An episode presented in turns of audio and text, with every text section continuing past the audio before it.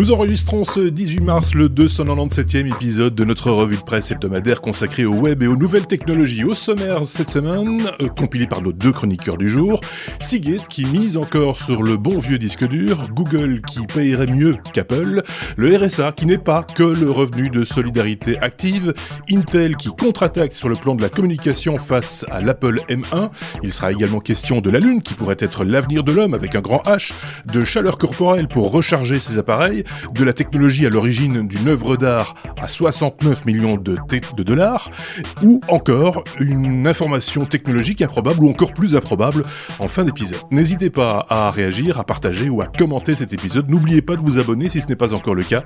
Bonne écoute.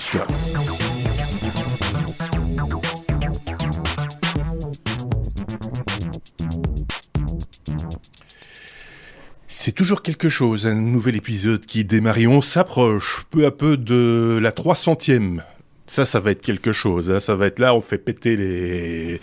Je sais pas ce qu'on va faire péter parce qu'on sera tous confinés de toute façon. Donc euh... voilà, c'est euh, Xavier est avec nous. Salut Xavier. Ça faisait un moment qu'on ne t'avait pas vu. On a euh, Sébastien. Sébastien, on t'avait vu la semaine dernière déjà. déjà.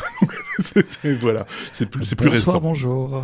Bonsoir à tous les deux. Bonsoir également à ceux qui nous suivent en direct sur Twitch. Vous le savez, euh, depuis quelques temps maintenant, ces enregistrements se passent en en, public, hein, j'ai presque envie de dire. Donc euh, soyez les bienvenus de ce côté-là.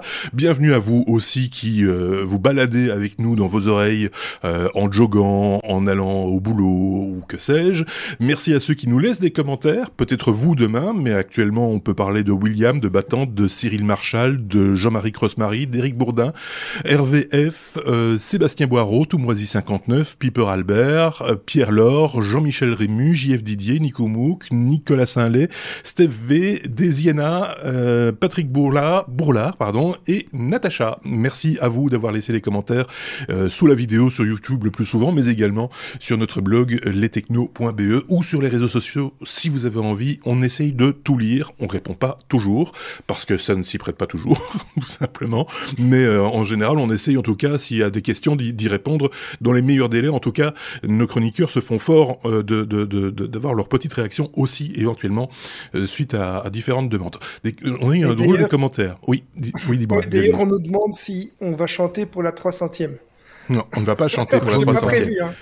Euh, non, non, non, non. Mais tu, vas, tu vas voir au fur et à mesure de, de, de, cet épisode, tu vas avoir envie de cliquer sur un bouton pour réjecter celui qui nous demande de chanter. Mais je dis ça, je dis rien.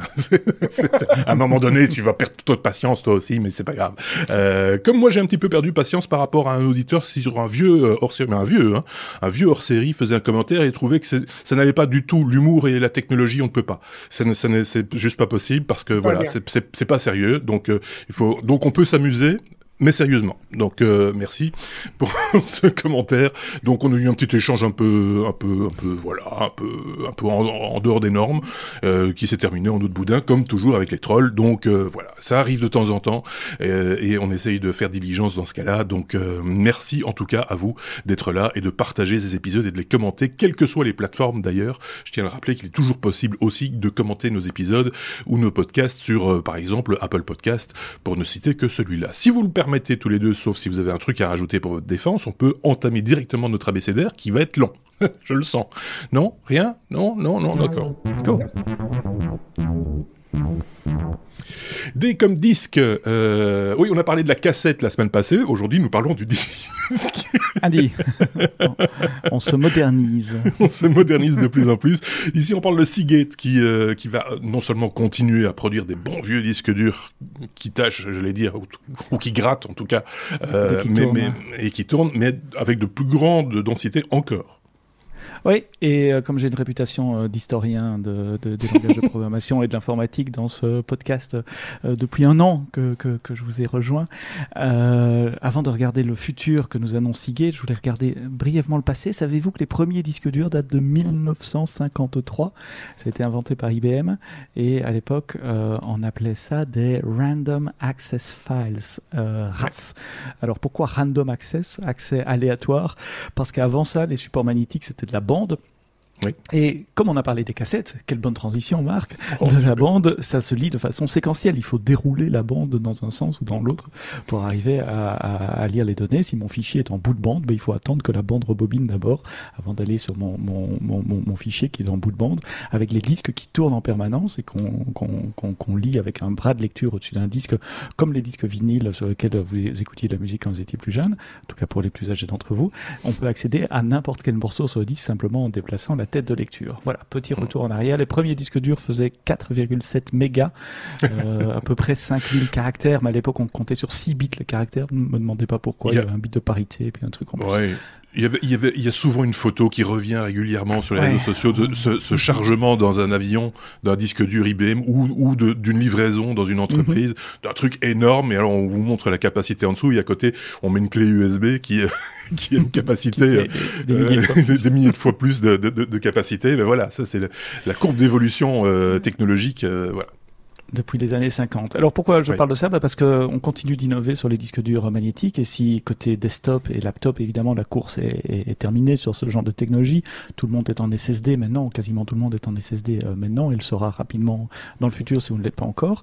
Dans les data centers, il y a encore énormément de disques durs euh, pour des, des accès à des données euh, qui sont pas nécessairement, où on n'a pas nécessairement besoin de toute la vitesse, des données qu'on veut garder accessibles, mais on on n'a pas besoin de, de chasser la dernière milliseconde pour, pour l'avoir. Des choses, je vais pas dire archivées, parce qu'archivées, il y a d'autres systèmes encore plus, plus lents et moins chers, mais garder des données qu'on, au- auxquelles on a besoin euh, d'accéder de temps en temps, des, des, des fichiers à aller rechercher, etc. Et donc, dans les data centers, il y a une énorme consommation de disques durs. Et puis, à la maison, vous avez peut-être un NAS aussi, ça reste encore les, les moyens, euh, à, à moins que vous soyez très, très bien rémunéré. Vous n'avez probablement pas beaucoup de SSD dans votre NAS parce que ça coûte assez cher le SSD. Alors, euh, l'idée, c'est évidemment, on met plusieurs plateaux dans un disque dur maintenant. Quand on dit un disque dur, en fait, il y a plusieurs disques durs. Oui. Et euh, à l'intérieur, c'est plus une tête, mais c'est un bras. C'est vraiment comme un, un peigne qui vient se mettre entre les plateaux pour pouvoir lire les données. Je sais pas si c'est très visible, en tout cas pour ceux qui regardent la vidéo. Pour ceux qui sont pas sur euh, la vidéo, imaginez un peigne Oui, qui, qui, qui, qui lit plusieurs podcasts en euh, plusieurs podcasts, plusieurs plateaux en, Ouais. en, en, en, en même temps. Et, et donc, euh, il y a une limite au nombre de plateaux qu'on peut mettre physiquement, parce que les, les disques ils restent de 3 pouces et demi, donc on peut pas en mettre plus que X. Oui, c'est normalisé Euh, ça par contre. ouais. Exactement, euh, pour Ouais. si on veut que ça rentre dans des, des enclosures de, de, de systèmes standards, etc. Mmh. Et donc, euh, Seagate travaille sur la densité euh, des disques durs et euh, cette semaine, justement, ils ont annoncé euh, des roadmaps, ils disent sur quoi ils travaillent. Euh, ils- on, on- on touche presque les 20 terabytes quand même aujourd'hui avec un disque, hein. cher, mais, mais, mais faisable. Euh, 50 terabytes d'ici 5 ans. 5 ans, c'est après-demain, hein, donc ils vont plus que doubler dans les 5 ans. Mhm. Alors pour faire ça, euh, dé- déjà depuis quelque temps, on- au lieu de ranger les bits à l'horizontale, on les range euh, perpendiculaires. en fait, les, les- c'est pas les bits, mais c'est les, les particules magnétiques. Parce que bah, c'est comme des cure-dents, quoi. Si vous mettez des cure-dents l'un à côté de l'autre couchés Bah, sur ça un prend plus plateau, de bah, place. vous en que- mettez ouais. exactement que Ouais. si on les met euh, tout droit. Mais on Ouais. arrive quand même aux, aux limites de capacité euh, des, des cure-dents verticaux, enfin des, des bâtonnets magnétiques verticaux. Et donc, ils développent une nouvelle technologie qui s'appelle Hammer, H-A-M-R, ce qui est amusant parce que c'est un jeu de mots. Hammer en anglais, ça veut dire euh, un, Marteau. un marteau.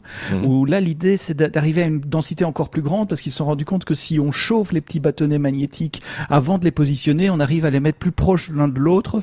Le, le but, c'est d'arriver à ce qu'ils soient le plus proche possible, m- et- mais qu'ils restent stables. Il faut pas qu'ils tombent euh, Oui. parce que sinon, ça changerait le, le bit de 0 en 1, euh, évidemment. Alors, Oui. je caricature, évidemment, c'est un poil plus compliqué que, que, que ça, mais j'essaye d'expliquer euh, facilement.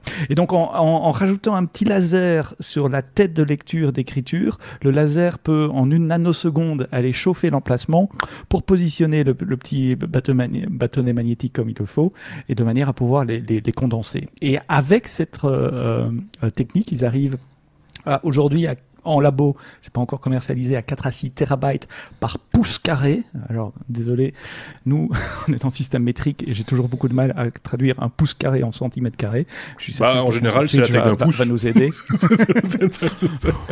Alors, j'en mets deux l'un à côté de Ouais. monsieur.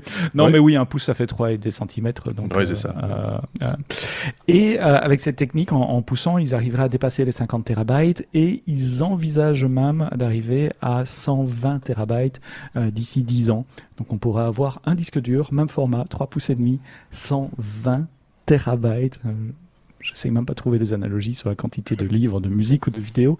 Enfin, c'est juste pour dire que c'est beaucoup et que cette bonne vieille technologie qui a presque 70 ans maintenant a encore des beaux jours devant elle. Là aussi, si vous en mettez deux dans votre NAS, ça va, ça va coûter bonbon. Hein. Il faut être, très très clair là-dessus. Ça va. Alors si vous avez un NAS de 8B, là c'est juste la démesure la plus la plus totale. Effectivement. J'ai commencé à économiser. Il y a sur Twitch qui nous dit ce qui nous intéresse surtout, c'est ce qui résiste au feu parce que ça pourrait intéresser au VH. Peut-être, euh, effectivement. Ou alors là, tous les petits bâtonnets vont être très très très très raides euh, verticalement. sur le, Ceci dit, ça rejoint un petit peu une, une, crainte que j'ai, c'est que euh, contrairement au SSD, s'il y a de nouveau une tête de lecture, la fiabilité sur le long terme est peut-être plus plus délicate aussi. Il faudra voir euh, s'ils arrivent à, à, à vaincre cet mhm. obstacle-là, puisque voilà, là, un des avantages du SSD, même s'il a une durée de vie aussi, euh, c'est de ne pas avoir de pièces mécaniques et donc une durée de vie qui est quand même. Euh, il n'y a pas de moteur euh, qui, peut tomber en panne ou des choses comme ça dans un SSD. Ceci dit, dans les data centers professionnels, en général, les disques ont énormément de soft. Hein. Il, y a, du firmware sur les disques qui, lance des alertes, soit quand le taux d'erreur de lecture devient trop grand, parce qu'il y a des bits de parité, il y a des, parties du disque qui ne sont pas utilisées pour vos données réelles, qui sont des, checksums en quelque sorte, comme, comme il y avait dans les comptes en banque avant, vous vous souvenez, en Belgique, les deux derniers chiffres, c'était le checksum d'avant. Il y a toujours ça d'ailleurs dans, dans, les iPads, les deux premiers chiffres maintenant il y a la même chose et donc si l'OS qui tourne dans le disque parce qu'il y a un mini OS qui tourne là-dedans euh, détecte qu'il y a des taux d'erreur trop grands, ils alertent et donc en général dans les data centers on fait de la maintenance préventive. Mmh. Donc on enlève les disques, on les remplace avant qu'ils ne, ne, tombent en panne vraiment. Et on les détruit aussi. Euh, euh bien sûr, euh, démagnétisé et, détruit en. Et détruit. Il y avait une dizaine d'années, euh, Google avait publié une vidéo qui montrait le, mmh. le parcours d'un disque dur. C'est assez mmh. impressionnant. Ils ont une machine avec des mâchoires qui viennent vraiment casser le, le, le, enfin après des magnétisation, il le casse encore en petits mhm. morceaux. Donc euh, voilà, mais ceci étant dit, ça, du coup, ça fait de l'énergie, hein, parce qu'il faut tout ça coûte en énergie aussi à produire. Euh, il faut voir le, le, le, bénéfice entre guillemets euh, de, de, de, continuer avec cette technologie. Moi, je suis assez partisan d'aller au bout de l'idée hein, quand on a une technologie. Si, si, si, si je n'avais connu que la bougie, par exemple, j'aurais bien aimé qu'on aille au bout de l'idée de la bougie avant de créer l'ampoule électrique quelque part.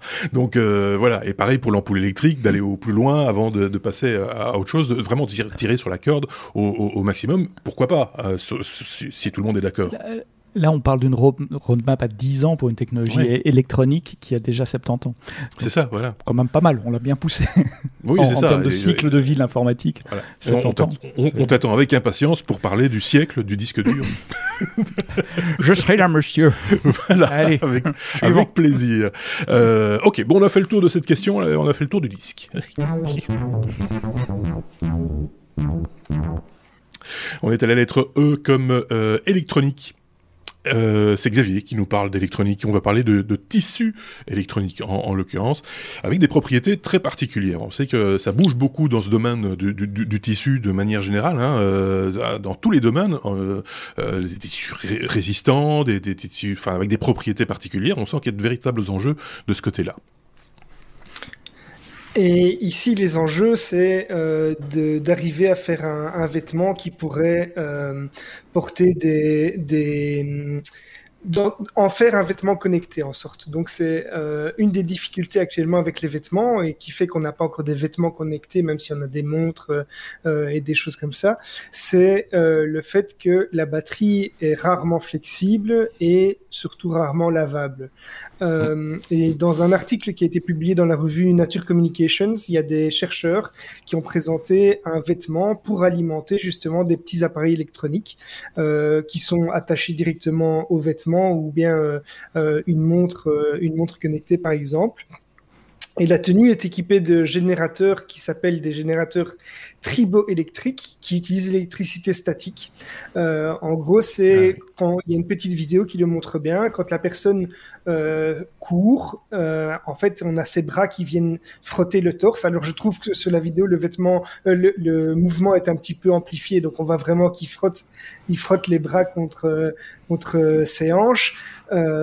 Mais il y a également un, micro réseau, donc un micro grid en anglais, qui vient utiliser des piles à combustible microbiennes, c'est-à-dire qu'elles sont alimentées par la sueur et donc à des endroits stratégiques. Alors, on ne dit pas trop ce que sont les endroits stratégiques. Non, ça me fait peur. Euh, je- voilà, j'ai vu, j'ai vu le coup et, et les aisselles, mais j'espère que ça se, li- ça, ça se limite à ça. Euh, alors, le tout est stocké dans des, dans des condensateurs pour avoir un courant stable, hein, puisque Mhm. euh, comme on a l'électricité statique, il y a des pics, euh, et ça, c'est pas, c'est pas correct pour pouvoir faire une alimentation d'un d'un objet connecté. Euh, dans, la, dans la démo, le vêtement est porté pendant une dizaine de minutes euh, d'exercice et pendant 20 minutes de repos. Et pendant toute cette période, donc pendant une demi-heure, ça fournit l'énergie euh, suffisante pour, que, pour alimenter une montre LCD et un affichage électrochrome qui va rester allumé pendant, pendant tout le test. Mais la, la, la production d'énergie ici, on parle vraiment de milliwatts, donc c'est vraiment tout petit. Euh, et je vous laisse calculer combien de temps euh, le jogger euh, qui nous écoute pourrait alimenter sa montre connectée s'il court pendant tout l'épisode. Hein. Oui, c'est ça. Pour recharger son téléphone. Oui, pour pouvoir nous écouter jusqu'au bout. Quelle distance. C'est, euh, mais, mais je trouve ça plutôt pas mal, hein, franch- franchement. Après, de, de nouveau, il faut voir ce le coût, c'est une avancée. Il faut voir le coût de production de ce machin-là aussi, parce qu'à un moment donné, il faut que ça rentre quand même dans quelque chose, dans un modèle in- industriel tenable euh, et commercialement, euh, commercialement euh, tenable également. Ça peut, on peut aussi revisiter du coup la chanson d'Adamo, laisse mes mains sur tes hanches, euh, laisse-moi aussi venir me recharger, par exemple. Donc voilà, c'est, moi je trouve ça plutôt pas mal. Ceci dit, je vous le disais, hein, dans tout ce qui est tissu et, et- et vêtements, etc., on fait de plus en plus de choses. On, on va porter sur nous des combinaisons spatiales quasiment qui feront tout. C'est, c'est, assez, c'est assez surprenant quand même. À, à faire à suivre. Je sais pas ce qu'en pense Sébastien, qui est une petite. Ah, je me demande ce que, ce que Chanel, Courrèges et Dior en pensent. euh, et quand est-ce qu'on va voir ça? C'est c'est la semaine de la mode euh, ici à Paris. On le- est En plus, oui, oui. à, c'est brevet de, de défilés de mode. Et donc, comment ça peut s'intégrer dans les créations Levis euh, avait déjà fait un pantalon, euh, si je me trompe pas, Levis a fait un pantalon avec déjà des, des éléments électroniques un petit peu dedans. Comme ça, je, me semblait avoir vu passer une Il y a eu beaucoup de choses dans le domaine. le Il y a un ou deux ans. Il y a eu beaucoup de choses dans, dans, dans ce domaine-là et, euh, et, et aussi dans, dans, dans le domaine de la sécurité. Par exemple, là, on fait des vêtements euh, aujourd'hui presque aussi fins que des t-shirts, mais qui ont des propriétés de résistance euh, a- assez, euh, assez, assez importantes pour les gens qui travaillent à l'extérieur, par exemple, dans des tenues plutôt les, qui, ont, qui sont en plein cagnard, par exemple, sous le soleil, sur un toit, qui ont quand même besoin d'une certaine protection et ça leur permet d'être couverts tout en étant encore euh, un peu à l'aise, etc. Donc voilà, il y a plein de choses comme ça et, qui, qui ça évolue vraiment très très très vite et, et bien et donc euh, c'est encore de, des choses à, à suivre. Ça fait partie des nouvelles technologies, ça aussi. On est déjà à la lettre G, comme ça va vite, dites là là, comme on est rapide, comme l'éclair. Sébastien, on parle de Google, Google euh, qui suit Apple euh, sur un, un- un domaine que tu vas nous rappeler dans un instant, euh, mais en mieux. Donc ça vaut quand même la peine de- d'en toucher un, un mot ou deux. Donc tu vas revenir sur l'historique, hein, comme d'hab. Oui, d'ab- d'ab- d'abord. Alors, il y a 10 ans. Ça.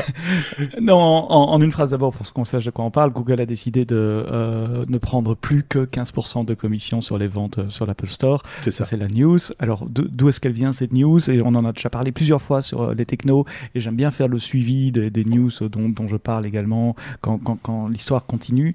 Euh, Il y avait un, un débat qui a commencé, je crois que c'est l'année passée, des, des éditeurs de jeux essentiellement. C'était Epic qui avait mené la fronde, mais Spotify avait suivi aussi en disant euh, dites Apple et Google, vous nous prenez 30% sur les revenus de tout ce qu'on vend euh, sur l'Apple Store, soit les applications qui sont payantes, soit les achats qui sont faits dans l'application.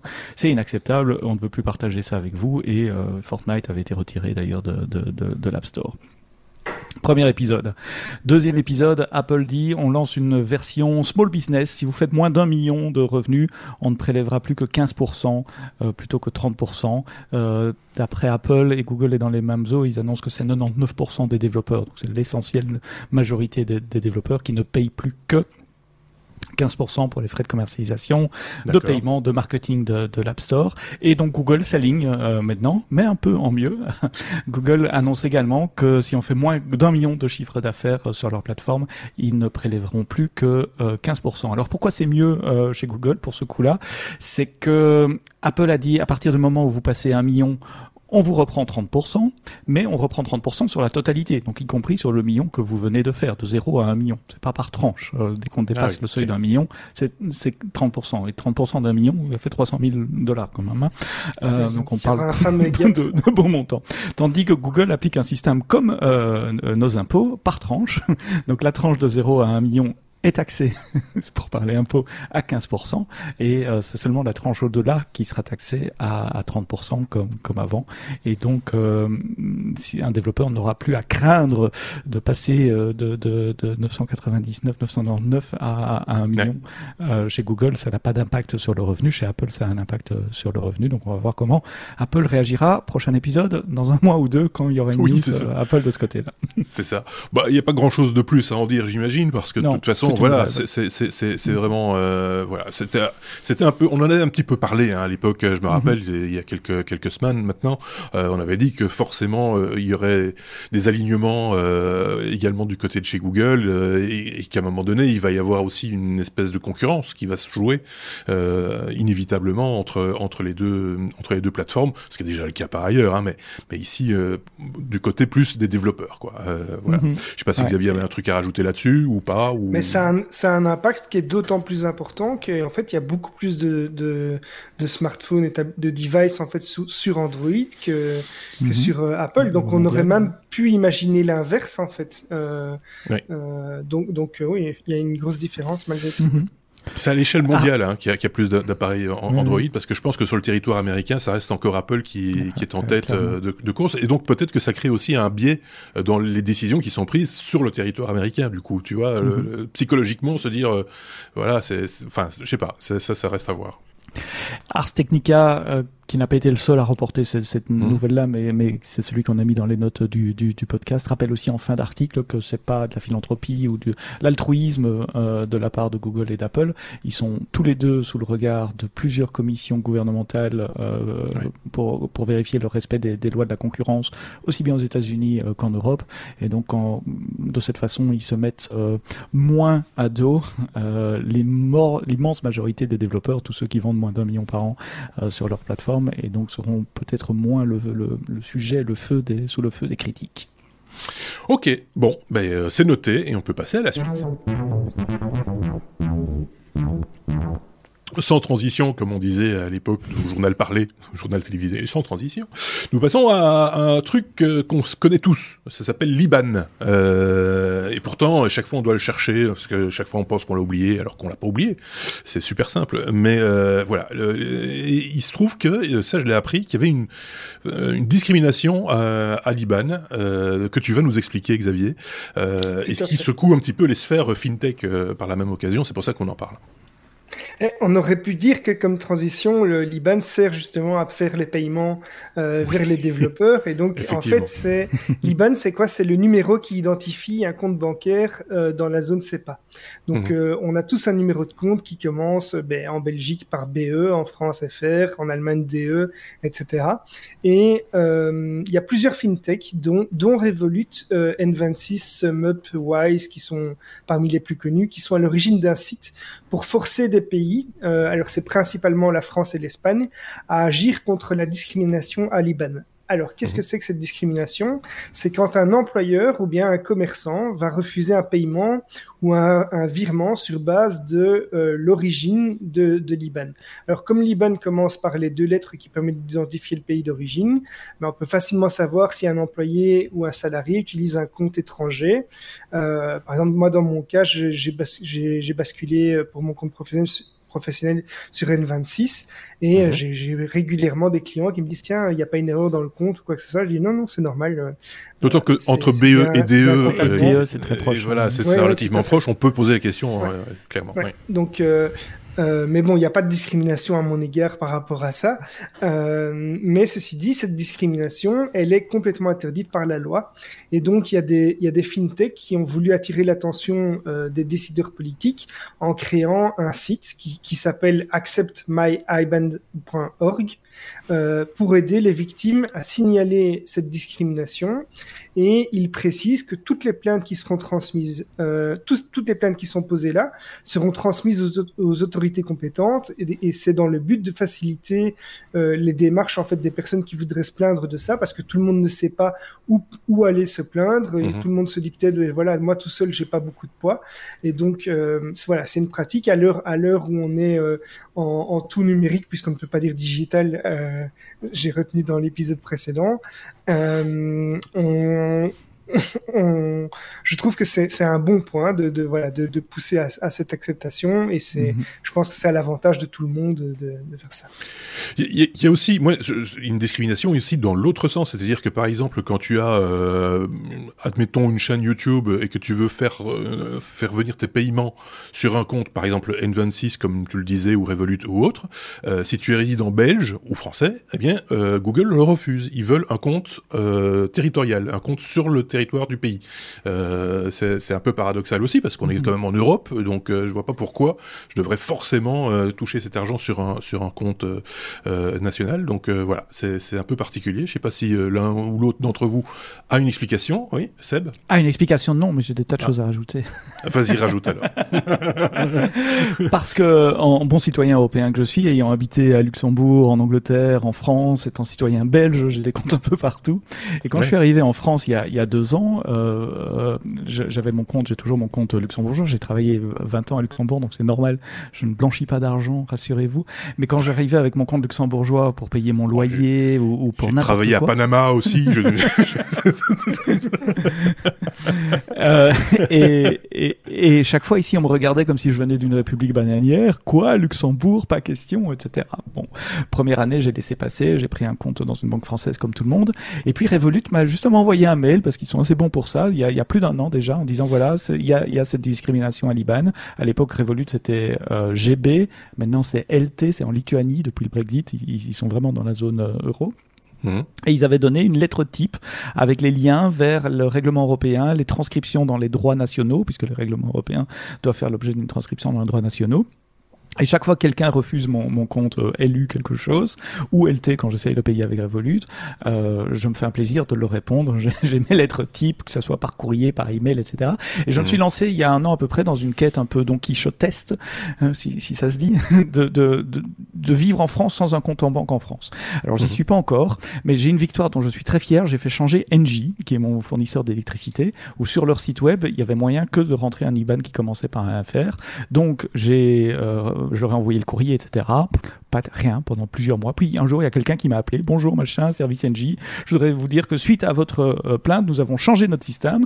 On aimerait bien utiliser votre cas comme testeur. Est-ce que vous êtes d'accord de tester vos prochains paiements Et je vais sur le site d'NJ France. Et effectivement, sur le site d'NJ France, maintenant, on peut mettre n'importe quel compte IBAN. Et, c'est passé. Et j'ai une domiciliation euh, NJ maintenant. J'ai réussi à changer pas mal de choses. Mon, propriétaire, euh, Orange, accepte maintenant aussi. Le... Juste un truc. Le, le, petit, le petit problème qu'il a maintenant, c'est la rallonge jusqu'à la frontière belge, mais ça, c'est un autre problème. les trois qui me posent encore problème, c'est le gouvernement français pour les prélèvements, pour les taxes locales, etc., euh, qui n'accepte que les comptes FR et MC, Monaco. On se demande pourquoi. Euh... Parce qu'ils ont travaillé. Euh... la sécurité sociale, là, je paye rien, c'est eux qui me payent, mais ils veulent pas payer ailleurs que faire. Et euh, ma, ma mutuelle, euh, donc ce qui est l'équivalent en Belgique, l'assurance la, complémentaire santé. Là aussi, je paye mmh. rien, c'est eux qui me remboursent. Euh, c'est les trois qui me restent. Le reste, j'ai réussi à tout changer. Peut-être que dans un an, je pourrais dire, il y a moyen de vivre en France sans avoir un compte en banque qui, qui oui, commence par FR c'est pas c'est pas une question de voilà de boutique ou quoi que ce soit, mais on vit en Europe, donc on pourrait imaginer que ce, le service bancaire soit soit européen aussi, et, et voilà qu'il n'y ait pas de frontières à, à, ce niveau-là, c'est ce qui est quand même un petit peu un petit peu ridicule aussi, quoi. Je veux dire voilà, c'est mm-hmm.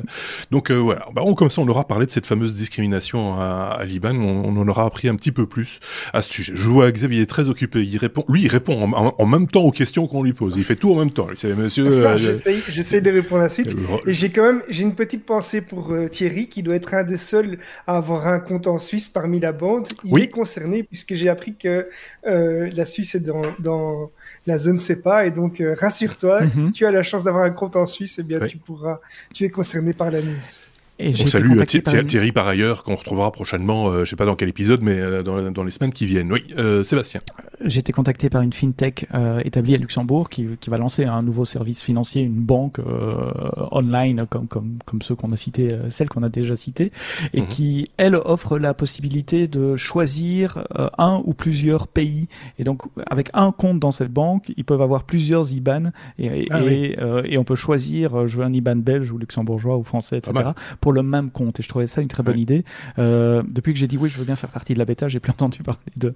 de oui, c'est une bonne idée, mais en même temps, c'est un, c'est un contournement un peu idiot. il vaudrait mieux que ce soit. Oui, c'est ça, voilà. Donc c'est un peu. Voilà. Mais voilà. Donc autant le savoir, effectivement, parce que c'est vrai qu'en plus j'y pense. plus qu'il n'y a pas de raison. Mais bon, je vais pas m'indigner ici, mais euh, voilà, c'est, euh, voilà. On passe à la suite. Passons à la suite. Euh, la lettre J, alors ça, c'est assez rare qu'on fasse ça, mais c'est la, lettre J comme Justin. Euh, mm-hmm. Non pas le chanteur, un, autre Justin. Euh, quand Justin revient, euh, alors là de nouveau, euh, tonton, tu vas nous expliquer qui est Justin, hein, l'histoire de Justin, de sa naissance à, à aujourd'hui. Euh, qui est-il Que fait-il Quel est son métier Ça, c'est important. Et, et, et pourquoi est-ce que c'est important de le signaler aujourd'hui? J'aime bien faire des titres mystères comme ça. Oui, bah oui. Après, après c'est moi qui dois essayer de les vendre, hein, tes titres mystères, je tiens à le signaler. non, mais j'aurais pu dire euh, euh, I comme Intel ou M comme Mac. Par euh, exemple. Mais, mais I était déjà pris avec IBAN, donc voilà. Justin, c'est pas Justin Timberlake, c'est pas un chanteur, c'est un acteur qui s'appelle Justin Long. Et les plus anciens d'entre vous se souviennent de Justin Bieber. 2005 et 2004, 2005 et 2009, il y a une campagne de pub d'Apple qui m'a beaucoup fait rire à l'époque que j'aime beaucoup, qui avait marqué mes esprits, mais je fais partie de cette génération qui aime bien les, publicités quand elles sont bien faites, quand elles sont créatives et, intelligentes. Et donc cet acteur jouait le rôle. Il y avait deux acteurs dans ces publicités. C'était des, publicités sur fond blanc. Ceux qui regardent la vidéo euh, me voient maintenant sur un fond blanc. C'était comme ça où il y avait deux mecs. Un mec un peu un peu bedonnant, un peu un peu sympa avec une bonne tête, euh, euh, le, business guy typique. Il avait une, une, cravate, un costume, etc. Et puis il y avait un jeune, Justin. En tout cas c'est le nom de l'acteur, Justin, cool en jeans avec une chemise euh, qui rentre pas dans son pantalon, etc. Et l'un représentait le PC et l'autre représentait le Mac. Je vous fais pas le dessin, lequel représentait le PC et lequel représentait le Mac. Et toutes ces euh, pubs euh, de, des années 2000, c'était des petites scénettes qui mettaient ces deux personnages en scène et en opposition, avec l'un qui essayait de faire quelque chose et, l'autre qui arrivait à le faire beaucoup plus facilement. et c'était Hello PC, Hello Mac. et puis il arrivait toujours quelque chose au, PC. Je, je me souviens de cette pub où où il se bloquait. Euh, et ah, puis, tu le... il, ça a marché. où, il se bloquait. fou, lui. J'ai fait. Mon pacemaker est mort. C'était très bon, bravo. Et, le, et, le, Mac disait, ah bah oui, le PC, ça lui arrive de temps en temps, faut le rebooter. et puis voilà. Et enfin, il y, y, avait une autre pub où le PC sortait d'une caisse. Euh, à l'époque, quand on achetait un PC, je sais pas si vous vous souvenez, il y avait 15 000 caisses parce qu'il y avait les haut-parleurs, l'écran, le clavier. Ne fais pas de caisse, s'il te plaît. C'était pas mon intention. Et donc, pourquoi est-ce qu'on reparle de Justine maintenant? Parce que Intel, qui se sont un peu menacés, c'est ça, là c'est beaucoup plus sérieux, lance une campagne contre les Mac, alors qu'Intel est quand même un, partenaire, euh, je ne vais pas dire historique, mais des, dix dernières années pour, euh, Apple, où il positionne les PC Intel comme étant capables de faire des choses que les Mac ne, sont pas capables de faire. Et donc ils ont relancé une campagne avec cinq ou six euh, spots vidéo qui sont disponibles sur YouTube. Et c'est ça qui est comique et intelligent, ils ont réengagé le même Justine pour parler de ce qu'un Mac n'est pas capable de faire et ce qu'un PC avec un processeur Intel est, capable de faire. Et donc on retrouve Justine 15 ans plus tard, il est un peu vieilli, euh, comme nous, euh, mais il explique que, ah bah oui, tiens, euh, ah, ah tu, tu, tu, fais quoi là ah, ben, Moi je joue, je suis sur un jeu en 3D, machin, etc. Et puis Justine se regarde, tiens, et là devant le Mac, il y a ah ben, il y a personne parce qu'il n'y a pas de jeu sur Mac. Voilà, c'est un peu dur, c'est la comparaison, c'est comme ça. C'est un superbe clin d'œil à la campagne de, de pub qu'Apple avait fait avant, reprendre le même acteur dans les mêmes codes graphiques dans le même ton euh, que, que, la pub d'il y a d'il y a dix ans. Je trouve ça un, joli coup de la part d'Intel, mais ça montre qu'Intel se sent un peu menacé et c'est ça le sérieux de, de l'application, de, de, de, la news euh, avec les, le Apple Silicon, les, les M1 qui viennent de, de sortir. Oui. Et, et, les annonces à venir, je pense qu'il est-ce que je dis pas une bêtise s'il y a une présentation Apple le début de la semaine prochaine? Il me semblait que j'avais noté quelque part la date du 23, mais euh, je suis pas tout à fait sûr. Quoi qu'il en soit, on sait que ça va évoluer. Encore le M1, ce n'est que le début, et que donc euh, ça va, ça va un peu chauffer du côté de chez de chez Intel, et que donc ils se positionnent quelque part. Ils vendent, ils ont peut-être raison aussi de le faire. Hein, c'est la libre concurrence, mhm. et ils ont ils ont tout intérêt à remettre en avant aussi les les, les capacités de leurs processeurs, de leurs outils. Euh, voilà, c'est important aussi. Mhm. Xavier Je confirme une keynote peut-être le 23. Elle était annoncée avant, mais euh, ce sera sans doute le 23 en même temps que la keynote de euh, OnePlus. Oui, Effectivement, il y a OnePlus qui va présenter euh, une montre euh, connectée, si je dis pas de bêtises. Euh, Alors, à la base, ils présentent surtout le OnePlus 9 mhm. et ils ont fait du teasing effectivement sur la montre connectée que je, je, regarde un petit peu avec impatience. J'ai mhm. un smartphone OnePlus, j'aime assez bien leurs appareils et ça pourrait être la montre qui me ferait franchir le cap parce qu'ils annoncent une autonomie de d'une semaine plus ou moins dans, ah. dans ce qu'on dans ce qu'on dans ce qu'on voit quoi dans les dans les teasers je m'étais, j'étais en train de me dire, si j'étais spectateur de ma propre vidéo, de mon propre podcast, je me dirais, ça c'est un placement de produit. À coup sûr, c'est un placement de produit. Ça n'en est pas un. Je vous, je vous rassure tout de suite, même si Xavier essaye. Hein, euh, J'ai pas dit que j'allais l'acheter.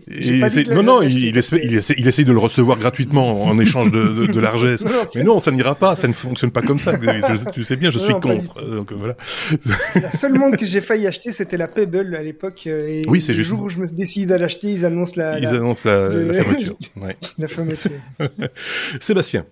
Ouais, juste encore un truc sur, sur puisqu'Apple va faire. Merci Xavier d'avoir confirmé qu'Apple fait une conférence la, la, semaine prochaine. Apple a rappelé que les M1 qu'ils avaient présentés pour le moment, c'est de l'entrée de gamme, c'est du consumer. Oui. Euh, c'est du machine grand public. Euh, oui, donc, donc ça... ils ont encore des trucs sur le coude. Ouais, ils ont, ils ont, ils ont aussi, alors là, vraiment, on fait une grosse aparté. Hein, on n'est plus dans le sujet, mais ils ont ils arrêtent aussi la production de l'iMac Pro. Euh, mhm. J'ai vu ça, donc euh, ça, à mon avis, la, le prochain processeur euh, du même genre, on va dire ça comme ça, ou une évolution de celui-là, ce sera dans un iMac et ça, ça va faire très très mhm. mal. Mais, mais voilà, on va, on, n'anticipons pas, on, en reparlera. On, en reparlera la semaine prochaine s'il y a lieu, évidemment, comme on a l'habitude de le faire. N comme euh, Nest Hub, euh, Google lance un, nouveau Nest Hub euh, pour, pour paraît-il, mieux dormir. moi, je pensais que tous ces appareils électroniques, c'était mieux de ne pas les garder dans la chambre. On va en parler. donc, voilà, Xavier, explique-nous. Alors, c'est le grand retour de Soli. Est-ce que vous savez ce que c'était que Soli Soli. Non. Non, sur Twitch non plus, non, personne. C'était un radar miniature euh, sur lequel Google a bossé depuis quelques années et qui a équipé notamment le Pixel 4. Euh, et c'est un, capteur qui permet euh, principalement la reconnaissance faciale, mais aussi de détecter des, mouvements. une espèce de lidar ou oui, enfin, en gros, c'est un espèce de, de, petit radar comme, comme un LiDAR. Ouais. Euh, et Google a décidé d'en équiper un, un, nouveau Nest Up, hein, qui est un écran connecté. Euh, et celui-ci est destiné à être posé sur la table de nuit. Alors on va on va on va en reparler par après, mais le but annoncé de cet appareil est d'améliorer le sommeil. Euh, en tout cas, c'est ce qui est annoncé en analysant les mouvements nocturnes, les variations de température, de luminosité, les ronflements, la toux, et euh, au réveil, on va pouvoir questionner et dire OK Google, comment ai-je dormi? Et on va recevoir un petit bilan euh, de, de, sa nuit. Euh, alors les données seront accessibles dans, dans Google Fit évidemment, qui est l'application euh, santé de, de, Google, et euh, le hub proposera des routines de coucher pour euh, et des conseils personnalisés. En tout cas, ils appellent ça des conseils personnalisés pour pour mieux dormir. Alors il y a évidemment, comme on l'imagine, beaucoup de critiques sur la collecte de données qui pourraient apparaître. Euh, puisqu'on collecte des données qui sont vraiment très intimes. On est dans la chambre à coucher des gens, euh, il y a un micro, y a, on détecte les mouvements, etc. Donc je vous laisse imaginer ce qu'on pourrait euh, comprendre euh, du sommeil ou de la nuit agitée ou non des personnes. Et Google a annoncé, a, pris les devants. Ils ont annoncé qu'on pourrait désactiver le tracking au besoin. Donc en gros, on saura quand vous avez envie de faire des choses pas nettes et que les données audio ne quitteraient pas l'appareil. Ça, c'est quand même un point important. Euh, ils annoncent en tout cas que les données seraient stockées sur l'appareil et ne seraient pas envoyées vers les vers les serveurs. Alors, ils annoncent également que la pub euh, ne serait pas personne, ça ne servira pas à faire de la pub personnalisée. Euh, suite à l'usage de cet appareil. Euh, mais évidemment, il y aura peut-être quand même un profil euh, pour, d'autres choses, mais en tout cas pas pour les, pour les, les pubs euh, personnalisées suite à ça. Alors, pour le moment, là où le bas blesse aussi, c'est que le, suivi du sommeil va être euh, une fonctionnalité gratuite, mais seulement jusqu'à la fin de l'année. Donc, ils étudient une intégration également avec l'offre de Fitbit qui a été rachetée par Google récemment. Euh, mmh. Donc voilà, moi, est-ce que vous poseriez ça sur votre euh, table de, table de, de nuit? Personnellement, c'est vraiment pas un objet que je, je mettrais, moi, euh, sur la table bah, de nuit, mais voilà. Oui, euh, enfin oui et non, enfin pourquoi pas, mais euh, il faut avoir confiance quoi. c'est, voilà, mais bon, par ailleurs, euh, je veux dire, on a des, tous des voisins qui ont peut-être les oreilles plus affûtées que les gens de chez Google. Hein, il faut être honnête aussi. Oui, mais tu as déjà voilà. les trackers d'activité, tu as déjà des fonctionnalités Bien sûr. Euh, combinées à des smartphones. Je trouve ouais, ça tu... moins invasif. Tu l'allumes quand et tu, tu, tu l'utilises quand on a besoin. Voilà, exactement. personnellement, je serais plus d'avis d'utiliser un tracker d'activité ou une montre connectée dans ce cas. Juste pour nos auditeurs, parce que tu l'as, tu, tu, tu, l'as, tu l'as fait, et, et, et, mais tu l'as pas fait assez fort à mon avis. Il faut vous dire, OK Google, mets le volume à fond. Voilà, comme ça c'est pour nos amis qui, nous écoutent, et c'est pour Glynis également sur le chat qui nous a fait la remarque. Mais, mais voilà, ils sont tous en train de remettre le volume. Hein. c'est une type qui écoute en pleine nuit, tu vois. Donc euh, voilà, rien que ça, ça me fait. Rire. Moi, c'est le genre de truc, ça me fait rire. Je crois que je fais. Je suis arrivé au, au 297e épisode uniquement pour avoir ce plaisir-là. Je suis comme ça. Qu'est-ce que vous voulez? Est-ce que Alexa dit... fait oui. pareil? Oui, bien sûr. Et euh, Alexa m'a fait rire l'autre jour, c'est hors sujet, mais euh, si tu parles en chuchotant, elle te répond en chuchotant aussi. J'étais mort de rire quand j'ai découvert ça. Bon, ça pose une autre question quand même, parce qu'on touche quand même à la santé. Le, le, le, la qualité du sommeil, mm -hmm. c'est la santé. Donc c'est une fois de plus un paramètre santé qui s'en va dans la nature. Et, et euh, on en a déjà parlé maintes fois, maintes et maintes fois. On en parle de plus en plus, ne serait-ce qu'avec tout ce qui se passe aujourd'hui, vaccination et j'en passe. Je vous fais pas de dessin. Euh, bon, voilà, c'est quand même un petit peu inquiétant de se dire que c'est un paramètre de plus que l'on donne euh, à ces entreprises euh, qui vont bien trouver un moyen de les monétiser à un moment ou à un autre et ce sera peut-être à notre dépens. Euh, donc attention quand même. Je dis pas de bêtises. Je dis pas de bêtises. Pas de bêtises. Donc voilà, juste un petit point d'attention que je voulais relever pour, avant de passer à la suite par exemple. comme euh, NFT euh, quand les tokens euh, sont non fongibles. Euh, J'ai l'impression d'être à Radio Londres. Euh, les Français parlent les de français. Les sandales de Jacques ont disparu. Je oui, répète, les sandales de Jacques ont disparu. Le vélo non, de mais Micheline. Ouais, c'est euh, voilà. Mais tu vas nous expliquer tout ça par le menu. Saviez-vous qu'il y a des tokens fongibles et des tokens non fongibles? Savez-vous qu'une pièce de 1 euro est euh, fongible, c'est-à-dire qu'elle est substituable par n'importe quelle autre pièce de 1 euro. C'est ça. Une pièce de 1 euro. Euh, peu importe laquelle c'est, ça vaut 1 euro. Vous pouvez l'échanger contre une autre pièce d'un euro. Donc c'est un jeton, un token, qui est fongible. Un token non fongible, c'est un token unique qui a sa valeur intrinsèque par lui-même et que vous ne pouvez mmh. pas échanger avec un autre token euh, euh, non fongible. Alors, de quoi qu'il est question ici il est, par, il est question de vendre des œuvres d'art, mais cette fois-ci des œuvres d'art digitales. Comment est-ce que vous mmh. vendez une œuvre d'art digitale aujourd'hui? Ça peut être de la musique, ça peut être une représentation graphique, un, un tableau dessiné euh, électroniquement, puisque tout ce qui est numérique, pardon, euh, je vois Xavier, qui, tout ce qui est numérique peut se repliquer à l'infini. Et donc, comment est-ce que je peux prouver, moi, que je suis le propriétaire d'une œuvre d'art euh, digitale? Eh bien, grâce au token non fongible et à la blockchain. Et revoilà la bonne voilà, blockchain voilà. que nous aimons bien. Voici une autre application de la blockchain.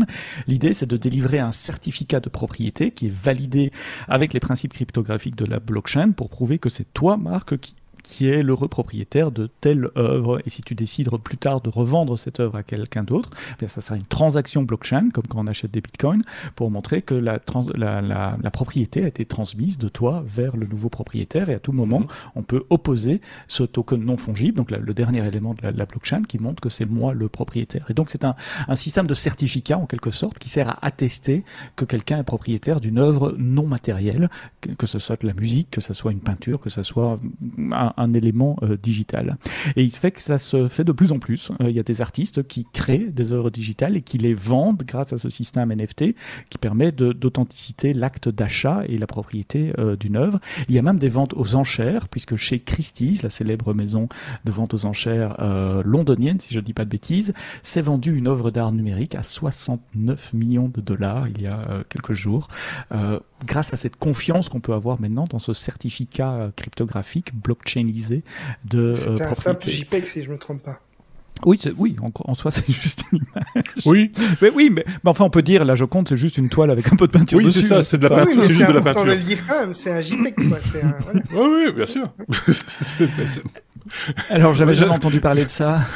Je n'ai jamais parlé de la qualité du support des toiles des grands, des, grands maîtres. Hein. Euh, ah, c'était juste du tissu. Euh, du, ah là, c'était du carton. Ça, ça, vaut rien. C'est vrai, c'est vrai, vrai, Donc voilà, c'est que ce soit un JPEG, un, un GIF ou, euh, ou, ou, un PNG. Mais tu le copies plus facilement malgré tout. Hein. Donc effectivement, ah, ça, c'est cette trace. Hein. oui, bien sûr. Alors, Bien sûr, mais tu restes propriétaire de l'œuvre et donc tu peux, a priori, en tant que propriétaire, enfin l'original, pour autant qu'il y ait une définition d'original, mais euh, tu peux aussi définir les droits d'utilisation. Éventuellement, si les gens qui la reproduisent te doivent des royalties ou pas, en, tant que propriétaire, euh, c'est à toi de, définir ça. Alors il y a un aspect légal que que j'ai pas creusé. et J'aimerais bien euh, avoir une discussion avec un, juriste, un spécialiste de la propriété intellectuelle, pour voir justement quelles sont les protections contre la copie, les possibilités de demander des royalties euh, etc., sur, ce genre de choses. C'est un nouveau domaine. Je ne sais pas s'il y a déjà la, jurisprudence, mais il y a déjà des sites web qui vous permettent euh, de faire valider une pièce d'art que vous avez produite et donc de générer le premier token de la chaîne euh, en disant c'est moi le propriétaire et donc c'est ça qui vous permet après de le vendre. Et il y a aussi évidemment des places de marché où on peut s'échanger des pièces d'art, avec au, très grand, au sens très très large de ce que c'est l'art, hein, des pièces d'art numériques euh, en échange d'un token. Et souvent, ça se paye en Bitcoin aussi, mais enfin, ça pourrait se payer autrement. Ici, l'un n'est pas nécessairement lié à l'autre, même si c'est la même technologie qui est utilisée en dessous. Euh, euh, Jack Dorsey, qui est le créateur de Twitter, a vendu ainsi son premier tweet à 2,5 millions de dollars. Il y a quelqu'un qui a acheté le tout premier tweet de l'histoire de l'humanité, le tweet de Jack Dorsey qui disait hey, j'essaye Twitter a été vendu ainsi et identifié par un NFT. Donc voilà, si vous sentez une âme artistique, euh, que vous avez envie de, de, de, vendre quelque chose de digital, vous pouvez aller sur un des sites web que vous, dont vous trouverez les liens dans, dans les deux articles euh, qui sont dans les notes du podcast. Sans les pousser à l'excès, c'est peut-être une solution euh, à l'industrie musicale, pour l'industrie musicale qui, qui, qui, a payé prix, prix fort de la numérisation. Euh, et, donc de pouvoir ainsi, euh, euh c'est ce qu'on souvent on a dit, hein, si on avait eu la, la blockchain à l'époque où on a créé le fichier MP3, peut-être qu'on n'en serait pas là aujourd'hui. On on aurait fait les choses différemment parce que l'idée c'est c'est de partir là on, on, multiplie comme tu le disais très bien euh, Xavier on peut le dupliquer comme on veut le fichier MP3 comme le JPEG du monsieur clairement mais sur l'aspect propriété du, du, du, fichier ce serait intéressant de lier ça à la possibilité d'écouter le fichier MP3 en l'occurrence. Mm-hmm. tu vois ce que je veux dire? De, blinder un peu pas c'est le sujet euh, ça fait partie des, des, choses dans le monde de la crypto que j'ai pas assez suivi, mais euh, je me demande en dehors de l'aspect euh, monétisation et donc valorisation de de, de l'objet. Euh, on, a déjà des licences qui peuvent être attribuées à des à des mhm. euh, à des créations numériques, etc. Il y a, enfin, en, Europe, on a le BOIP qui permet de, de, de protéger un logo et des choses comme ça. Et donc, sur l'aspect purement protection, je vois pas vraiment euh, d'avantage. Euh, maintenant, sur la valorisation, oui, s'il y a des gens qui sont prêts à payer pour, pour avoir, pour avoir cette preuve qu'ils sont les propriétaires, ok, mais c'est comme ça qu'il faut le voir. Je me pose la hein. question. C'est comme ça qu'il faut le voir. C'est comme un acte notarié pour prouver la propriété de quelque chose. Moi, j'allais un peu plus loin dans, dans, dans, dans ma réflexion, c'était de, de, conditionner la possibilité de profiter de l'œuvre au fait d'avoir le token. Euh, voilà. Et là, on parle en, Il y a une différence entre ce que tu dis et les NFT tels qu'ils existent aujourd'hui, puisqu'aujourd'hui, il y a un token par, pour une œuvre d'art. Et donc il y a un hmm. propriétaire à un moment donné. Ça, voilà. Dans le cas de la musique, ça serait du 1 to N, puisque à partir d'une œuvre originale, je licencie le droit d'utilisation, d'écouter dans ce cas-là. Ça s'appliquerait au livre aussi, hein, bah, à, à des, des, des, milliers ou des, des millions de, de, de, personnes. Donc c'est un peu différent. Je pense pas qu'il y ait moyen de le faire avec des NFT aujourd'hui. Euh, mais effectivement, c'est quelque chose auquel il y a certainement des gens qui, qui, réfléchissent pour le moment. Je fais une parenthèse par rapport à l'œuvre en question dont tu parlais, euh, le fameux JPEG de Xavier. Vous vous rappelez de, de, oui, vous vous rappelez de One Million Page, la, page à un million de dollars, mhm, euh, où, le, gars avait une idée sensationnelle qui était de dire euh, je vais mettre une, une, grille d'un de, million de pixels et euh, les gens vont m'acheter des pixels pour y mettre leur logo, leur marque ou simplement avoir une empreinte. Je pense que il, il, peut, il peut encore gagner de l'argent avec sa page à un million de dollars en la revendant à une personne unique parce que ça ressemble quand même très fort. Hein. très honnêtement. c'est moche, quoi. C'est vraiment très, très moche. Donc voilà, c'était juste une petite parenthèse comme ça pour les, les, vieux, du web. Euh, c'était la séquence vieux con. Une fois de plus, ça peut arriver de temps en temps. Encore, n'ayez crainte, ça, ça, ne va pas rajeunir non plus. Hein, euh, voilà. Euh, passons à la suite. La lettre N comme Noé, Xavier, la Lune pourrait devenir la prochaine arche de Noé. Xavier, as-tu tout dans le même panier. Euh, alors, alors petite, petite remarque. À, l'épisode précédent, il n'y a pas eu de mais non. Euh, j'ai vu que vous en étiez fort attristé et Marc a fait la promesse qu'on allait essayer de faire des, un oui mais non. J'ai entendu l'épisode récemment et j'ai bien rigolé dans ma voiture.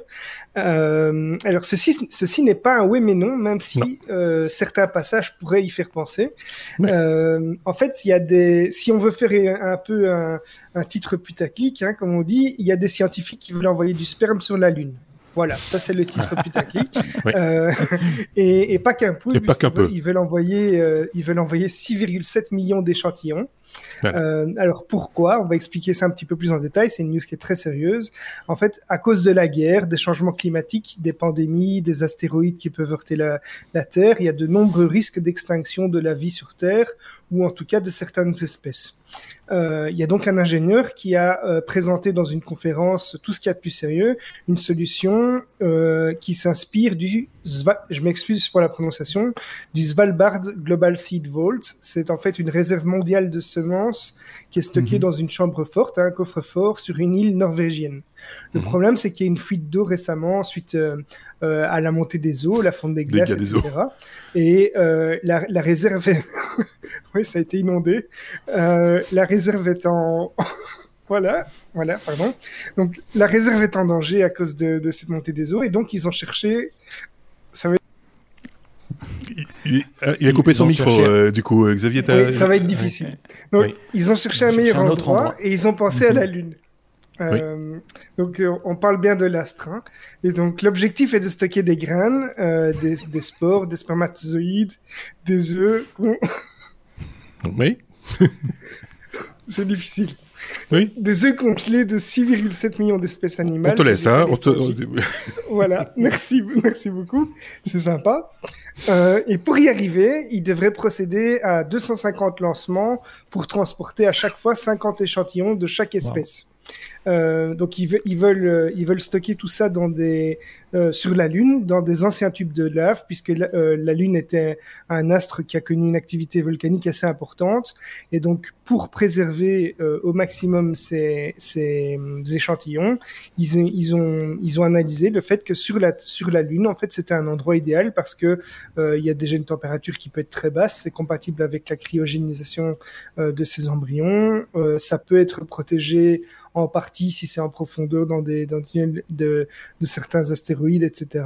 Et surtout, il y a moins d'éléments aléatoires comme ou de danger que sur sur la Terre apparemment. donc c'est pour protéger des espèces qui sont sur Terre. Eh bien, la meilleure, le meilleur endroit, c'est un petit peu comme pour les backups, c'est de, de de disposer de son backup à d'autres endroits, euh, eh bien c'est ce qu'ils veulent faire ici. Donc c'est voilà très sérieux, même si ça nous a fait mhm. sourire en toute logique, c'est vrai que c'est pas là qu'il y aura un dégât des eaux, hein, euh, c'est clairement. Par contre, après, pour aller récupérer les petites graines, si on est, on est à court, ça va dire. Voilà, c'est un peu, c'est un peu particulier quand même. Ça voudrait dire qu'il y a encore des gens qui sont capables d'aller chercher les petites, les petites graines euh, pour et, de, de, savoir s'en servir en plus. Euh... Si on peut, si on peut faire revenir des, des fusées de Mars, euh, finalement, euh, la Lune, c'est, c'est une histoire. Côté. On l'a pas encore fait, hein Non, non, mais je veux dire, c'est ce qui est prévu. Donc, euh, la oui, Lune, bien sûr. La Lune, on y a déjà été, on en est revenu, hein. Donc, oui. Euh, oui. Justement, euh, on en est revenu. Justement, c'est ça. Donc euh, voilà, c'est euh, oui, en, même temps, c'est vrai. On, là, on fait un peu les oiseaux, mais mais c'est pas complètement crétin. Il faut faut être faut être clair. Mais pourquoi sur la Lune? Ça pourrait très bien être sur dans un satellite ou tu vois ou l'ISS où il y aurait un. Enfin, je ne je vois pas quel volume ça représente non plus, très honnêtement. J'avais déjà vu des images de la station souterraine en Norvège, donc Xavier a parlé, c'est énorme, hein, c'est grand. C'est vrai? Il y, avait, il y avait beaucoup, beaucoup, beaucoup. Donc voilà, c'est euh, mais c'est intéressant comme euh, voilà, c'est pas très positif, je veux dire, d'imaginer ce genre de choses en disant tiens, on sait jamais si ça pète, euh, si on est tous morts, machin, etc. Donc voilà, il y a un petit côté un peu dramatique là, derrière, mais en même temps, bon voilà, c'est une, Et si on est tous morts, qui va aller la chercher? Ah, je, ne sais pas, moi. Un autre, ça, c'est un, ça, c'est vous débrouillez-vous. les, les habitants de Mars. Voilà. Maintenant, il faut trouver des donneurs aussi. Donc, euh... il va falloir un paquet. Hein, et, voilà, ça, ça, va. Bon, euh, on peut, oui. Et oui, on va nous dire qu'on est sexiste, mais on a parlé de sperme et de graines, mais ça, oui. Vous, ça ne vous échappera certainement pas que du sperme tout seul, ça suffit pas. Non, c'est ça. À part faire des cartes de France, je vois pas très bien. Euh, il manque un composant essentiel. Comme oui, c'est ça. Voilà. J'espère, j'espère qu'ils y ont pensé aussi. Oui, moi aussi, parce que là, pour le coup, euh, ce serait ballot quand même, tu vois. C'est que l'arche de Noé, mais il y a que des mâles. On mettrait pas quelques femelles, chef euh, bah, euh, On a oublié un petit truc. Il y a plus de place. Ça, c'est vraiment, ce serait vraiment ballot. Bon, allez, on passe à la suite. On rigole, on rigole, mais bon. Allez, on va parler du RSA. Euh, en France, le RSA, c'est Sébastien Je sais pas, euh, revenu de solidarité active, un truc comme ça Oui, c'est ça, c'est ce que j'ai dit dans l'introduction. Oui, oui, euh, mais, mais, ça n'a rien à voir, on va pas parler de ça. Voilà. Bah non, pas du tout. Donc, on parle de de, chercheurs qui sont au, RSA, mais qui sont sur un autre RSA en l'occurrence. Qui, cherchent comment casser le RSA. Le RSA, c'est l'algorithme créé par euh, euh, trois chercheurs en cryptographie qui s'appellent, qui s'appelait, qui s'appelle toujours d'ailleurs Reverse Shamir et j'ai oublié le troisième, pardonnez-moi, mais donc ce sont les initiales des trois noms des créateurs et c'est l'algorithme qui était la base de la cryptographie qu'on utilise tous les jours quand vous avez un petit euh, cadenas dans votre browser, quand vous faites de l'HTTPS, ben, c'est parce qu'il y a du RSA en dessous pour pour chiffrer une partie, pour chiffrer un échange de clés, j'y reviendrai dans un moment. Quand vous faites une signature électronique, ou en Belgique, quand vous faites une signature électronique avec votre carte d'identité numérique, ben, il y a du RSA.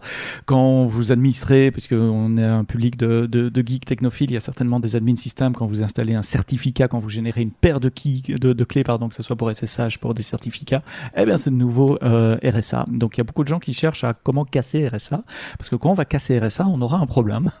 le monde entier aura un problème. C'est l'essentiel de la cryptographie aujourd'hui, bien que la, cryptographie ECC, Elliptic Curve Cryptography, prend de plus en plus d'ampleur, mais une bonne partie de la sécurité d'Internet repose sur RSA. Et un chercheur très sérieux allemand a dit, ben, j'ai cassé RSA. Euh, et je on a, on a deux minutes là, je peux expliquer comment ça marche RSA et, comment on peut casser RSA si ça peut donner des idées peut-être euh, à, nos auditeurs parce qu'il y a de l'argent à se faire. Hein. Celui qui va casser RSA, il, casse toute la cryptographie moderne et le système de, de, signature euh, numérique. Euh, c'est un chercheur très sérieux, hein. c'est un un rigolo qui a dit ça, mais il a été relativement vite démenti par ses collègues. Donc le chercheur, c'est un, cryptographe allemand, le docteur Klaus Peter Schnorr, qui a publié un papier, parce que c'est comme ça que ça marche dans le monde de la recherche sérieuse, en indiquant un mécanisme pour arriver à factoriser à des, nombres entiers. J'y reviendrai dans un moment, je vais expliquer ce que c'est. Et ce papier a été analysé par d'autres chercheurs qui, dans les semaines qui viennent, ont publié trois autres papiers pour dire oui, mais il y a quelques biais dans son analyse. Il y a des, hypothèses qui sont incorrectes au départ et donc non, ce n'est pas une, une solution générique et générale pour casser le RSA. Ça marche dans certains cas très précis et donc ce n'est pas une faille de l'algorithme. Ouf, on est sauvé pour cette fois-ci, on peut continuer à utiliser le RSA. Alors, RSA, ça marche comment? Il faut savoir quand vous chiffrez, euh, il y a deux, grosso modo, pour vulgariser, il y a deux familles d'algorithmes. Il y a les algorithmes à clé symétrique et les algorithmes à clé asymétrique. À clé symétrique, euh, ça veut dire qu'on a la même clé pour chiffrer et pour déchiffrer. Si je veux envoyer quelque chose à Xavier, je vais générer une clé et puis je vais chiffrer avec ma clé, je vais envoyer le truc chiffré à, Xavier et puis Xavier devra avoir ma clé euh, pour pouvoir déchiffrer. Et là, vous voyez qu'il y a peut-être un petit souci, c'est comment est-ce que je transporte cette clé à Xavier? Euh, Puisque ah par définition, peut-être que je peux la chiffrer avec une autre clé, oui, mais comment je vais transmettre cette clé-là, etc. Mm. Donc souvent, il y a des, moyens euh, out of band pour échanger les clés. On fait ça par disquette, par machin, par un autre média, par un, autre moyen. Euh, et donc, il y a ses limites. Donc on est venu avec une idée où on peut chiffrer des données avec deux clés différentes et c'est ça le RSA. C'est je génère une paire de clés, une partie de ma clé sera privée, il y a que moi qui la connais, personne d'autre, et une partie est publique et je peux la donner à tout le monde. Et donc si je veux chiffrer quelque chose avec le RSA, je vais chiffrer avec ma clé privée à moi, qui est secrète, il y a que moi qui, qui la connais. Je vais envoyer mon fichier et celui qui veut le décoder, il peut obtenir ma clé publique, euh, qui est publique. Donc je la publie sur mon site web, je, mhm. je, l'écris, euh, je la taxe sur le mur de ma maison, on s'en fout, c'est public. Et à partir de là, vous pouvez déchiffrer le, le, fichier que je vous ai envoyé. Donc il n'y a plus ce problème d'échange de clés. On utilise beaucoup RSA pour faire ça. Par exemple, quand vous établissez, quand votre navigateur établit une connexion SSL, euh, le chiffrement de la connexion SSL se fait avec des clés symétriques, donc la même clé, parce que c'est plus rapide, c'est plus efficace en, en temps calcul. Mais pour s'échanger cette clé symétrique, on va utiliser une clé asymétrique. On va générer une clé unique pour la session. Le browser va faire ça. Elle va être chiffrée avec euh, la clé euh, privée du client. On va l'envoyer et le serveur pourra déchiffrer la clé et ainsi établir un canal de, communication avec la clé symétrique. On utilise aussi RSA pour la signature électronique, dans l'autre sens. Si je veux mhm. signer quelque chose, eh bien, je vais signer, je vais chiffrer avec ma clé euh, privée comme ça, il n'y a, que moi qui, peut euh, euh, générer la signature et tout le monde peut vérifier ma signature en utilisant ma clé publique pour vérifier que euh, c'est bien moi qui ai signé ce point-là. Donc il y a deux clés, une clé privée, une clé publique. Et comment est-ce qu'on casse RSA ben, C'est très facile, on résout un vieux problème mathématique que personne n'a résolu jusqu'à présent, qui est la factorisation des nombres premiers. Euh, pour générer les paires de clés, il faut deux nombres euh, premiers. C'est quoi un nombre premier? Vous me rappelez ça C'est Divisible par lui-même ou par 1 Exactement. par exemple, 3, 5, 7 sont des nombres premiers. Et il se trouve que quand on multiplie deux nombres premiers, euh, par exemple, je prends 3 et 5, 3 fois 5, ça fait 15, eh bien c'est un problème mathématique insoluble aujourd'hui de dire si j'ai 15, c'est le décomposer en ses facteurs premiers. 15, c'est 3 fois 5. Alors évidemment, avec 15, c'est facile, mais si je vous donne des nombres premiers où il y a 10, 15, 20, 30 chiffres, euh, et, que vous en prenez deux comme ça et que vous les multipliez, vous obtenez un autre nombre, euh, il n'y a pas d'algorithme, il n'y a pas de méthode euh, de calcul en temps fini euh, qui permet de, de, décomposer en nombre en ces facteurs premiers.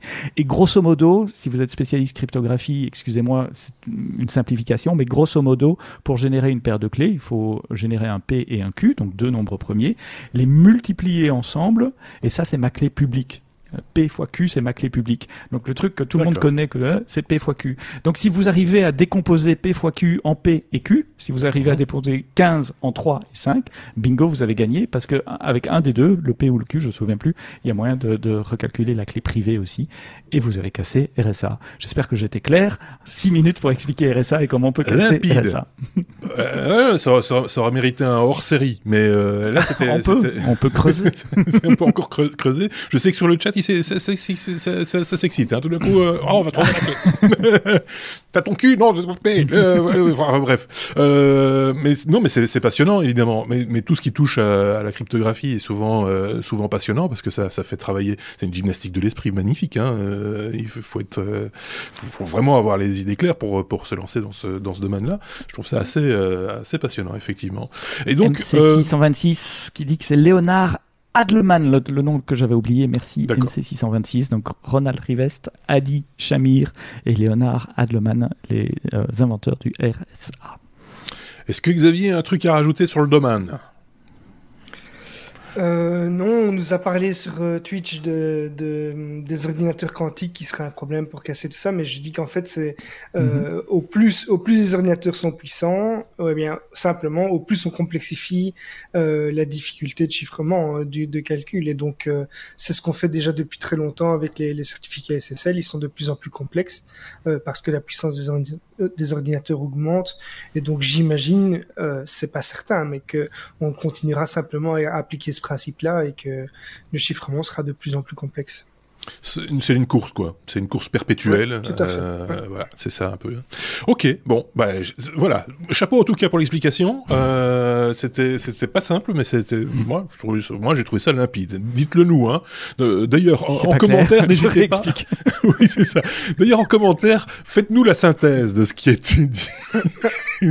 un truc tout simple. Hein. Vous faites ça en quelques paragraphes. Hein. Vous vous appliquez surtout euh, et faites en sorte que ce soit lisible.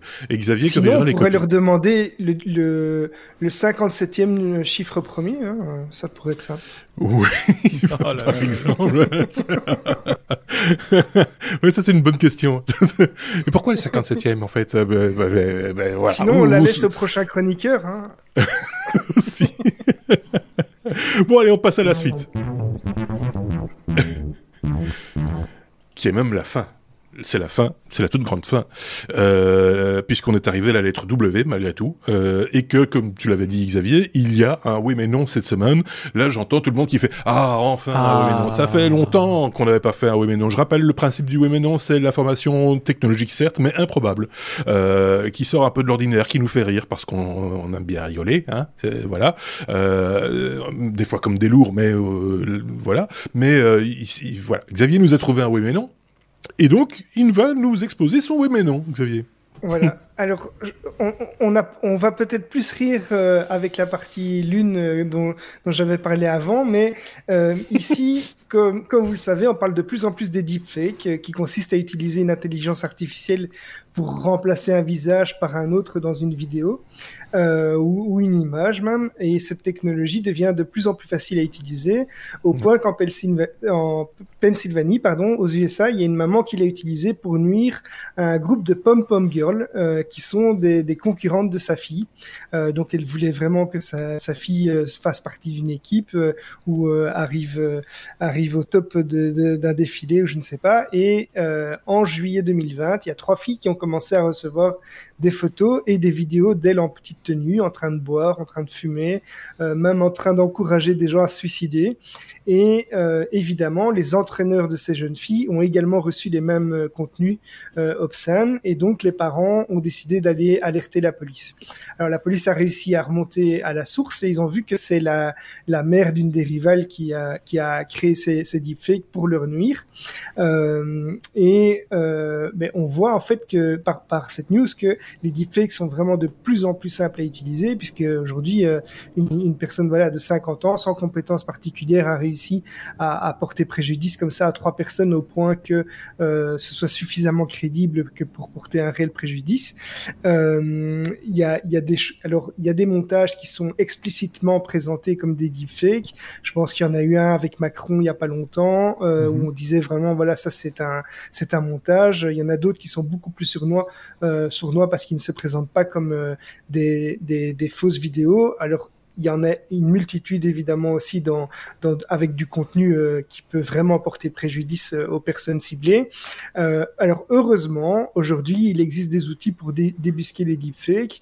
Il y a récemment euh, des, des informaticiens euh, y compris informaticienne, hein, de l'université de Buffalo, qui ont développé un algorithme euh, qui met en évidence les faux visages dans ces vidéos. Et comment est-ce qu'ils font ça?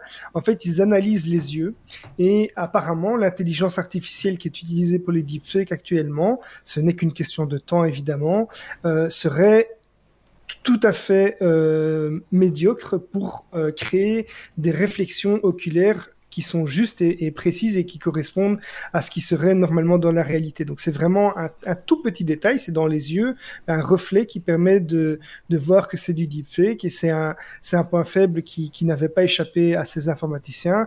Et donc en se concentrant sur, euh, cette faille, ils, réussissent avec leur algorithme actuellement à identifier avec une efficacité de 94%, ce qui est relativement élevé, euh, les fausses images. Donc voilà, la news c'est qu'aujourd'hui personne n'est à l'abri des deepfakes, mais euh, Juste on commence à trouver des outils. Petite parenthèse, il y a une semaine ou deux, on a parlé de, de ce deepfake de Tom Cruise qui avait euh, bluffé euh, justement les, les, algorithmes de détection de, de Deepware. Euh, ce site, euh, enfin, on, on, mettra le site éventuellement euh, en lien une fois de plus, mais vous le retrouverez sans difficulté dans nos archives, qui, qui, a analysé la vidéo en question qui était diffusée sur TikTok, si je ne m'abuse, et qui est tombé à côté. Hein, ils, ils, ont, ils ont rien vu. Euh, et donc euh, voilà. Donc là aussi, il y a une espèce de course qui est en train de s'engager euh, entre entre les gens qui créent, euh, qui, qui, améliorent sans cesse les, les, les, deepfakes et ceux qui essayent de, de les détecter. Moi, j'aimerais bien qu'on ait quand même une solution clé sur porte qui permette à tous les coups de détecter le, deepfake parce que ça va poser des problèmes à un moment ou à un autre. Ici, l'histoire des pom pom girls, c'est ça qui était un peu oui mais non mais le reste de l'actualité, tu as raison Xavier, euh, c'est moins drôle que la Lune. Mais euh, mais, mais, mais voilà, c'est c'est euh, je sais pas ce qu'on en pense euh, chez chez vous. Dites-le nous en commentaire, hein, n'hésitez pas. Est-ce que ça vous fait pas peur qu'un jour ou l'autre on retrouve votre tête sur le corps de quelqu'un d'autre, par exemple, ou l'inverse Il y a une bonne remarque. De cas excusez-moi hein, pour le pseudo, c'est KNGL, qui dit en fait il suffirait de faire des vidéos de mauvaise qualité, donc en 240p par exemple, et le problème serait résolu. Alors c'est vrai, mais bon, heureusement aujourd'hui on, on, on, on, consomme du contenu en, en bonne qualité, mais. Euh, oui. Puis la, la, la, bonne qualité, de manière générale, que ce soit en audio ou en vidéo, c'est une question de politesse par rapport à ceux qui regardent, qui écoutent. Euh, ça me semble assez, assez justifié aussi. Mais voilà, c'est euh, oui, euh, Sébastien. Oui, l'algorithme de détection que tu as mentionné, euh, Xavier, peut devenir euh, l'arme qui permet oui. justement d'améliorer la création des, des deepfakes. Parce qu'un un deepfake, c'est une, une, technique d'intelligence euh, artificielle, je ne vais pas dire intelligence artificielle, une technique d'apprentissage machine euh, qui, qui, travaille avec des réseaux neuronaux, deep, donc plusieurs couches de réseaux neuronaux. Et c'est la, la création de contenu, qu'il soit vidéo ou audio, euh, c'est une catégorie de problèmes qu'on appelle des GAN, Generate Adversarial Network. Et l'idée, c'est qu'il y a un algorithme qui génère quelque chose, et puis un autre algorithme qui va regarder ce qui a été généré et le comparer à du réel pour dire est-ce que ça ressemble à du réel ou pas. Et tant que le second algorithme dit non, bah le premier il réessaye et il refait quelque chose. Et de cette manière, en faisant des, des, des milliers et des milliers et milliers d'itérations, euh, l'œuvre produite converge vers quelque chose qui semble réel. Et donc, ce que les chercheurs euh, ont mis au point pour détecter les fausses vidéos, à partir du moment où on arrive à réintégrer ça dans la deuxième partie de l'algorithme, l'algorithme dont la, responsabilité c'est de, challenger ce qui a été produit par le premier, ça va encore améliorer la qualité des, euh, des, des, des deepfakes. Euh, donc c'est des problèmes assez intéressants à regarder. C'est vrai que pour le moment, dans les vidéos générées, il y a beaucoup d'artefacts autour des yeux, tu l'as dit, autour des oreilles souvent aussi il y a moyen de voir des, des, des, choses parfois un peu, un peu bizarres. Ouais. Euh, et donc pour le moment, c'est encore détectable. Je pense que c'est une question, euh, une question d'année. Oui, et puis il y a le son aussi. Hein. Il faut quand même que le, -hmm. au niveau de la voix, que voilà. Mais là aussi, ça avance très très vite. Hein. Il y a moyen maintenant d'avoir des résultats assez euh, assez bluffants. Euh, voilà, sans nécessairement faire appel à à Canteloup ou euh, un autre imitateur mm -hmm. connu. On est arrivé donc au bout de cet épisode. Si je dis pas de bêtises, on y est arrivé. Euh. Et Thierry aussi vient d'arriver d'ailleurs. Donc, euh, salut Thierry, il arrive bien à temps. pour nous voir partir. Donc c'est pas euh, Thierry, ouais. c'est un deepfake de Thierry. Qui est... Oui, peut-être oui. aussi. euh, juste euh, une petite question à vous qui nous écoutez et qui avez tenu le coup jusqu'à maintenant. Ben, dites-nous quel est le nom de ce comédien qui jouait dans les publicités Apple versus euh, versus euh, PC, Mac versus PC. N'hésitez pas. le nom et le prénom. Hein. Donc au moins voilà. le prénom, oui. non, non, le nom et le prénom. Le, le, nom, le prénom. Ah, voilà, voilà, D'accord. Ah, bah oui. ouais, ouais, bah, il faut ce qu'il faut. Hein. Il n'y a rien à gagner gagner, il n'y a, rien, y a rien à gagner, donc il faut quand même un peu se casser la tête. C'est quand même pas n'importe quoi. Euh, ce, rien, ce rien vaut quelque chose. Euh, toute notre sympathie, toute euh, voilà, ça c'est essentiellement ça que ça vaut. Et puis ça titille les algorithmes, comme on dit. Voilà, ils aiment bien ça chez Google apparemment, et sur les plateformes de podcast aussi de plus en plus. Merci à tous ceux qui nous ont suivis en direct sur le chat, bien entendu, mais pas exclusivement. Bien entendu, on vous remercie vous aussi de nous télécharger régulièrement toutes les semaines même et euh, de nous regarder par exemple aussi sur YouTube euh, pour ceux d'entre vous qui avaient l'habitude de nous consommer, on dit ça comme ça aussi sur sur sur YouTube. on arrive bientôt à l'épisode 300, il va se passer des choses a priori, mais je sais pas encore très bien quoi. donc on peut pas encore en parler. il reste encore trois semaines d'ici là, donc patience. J'ai presque envie de dire.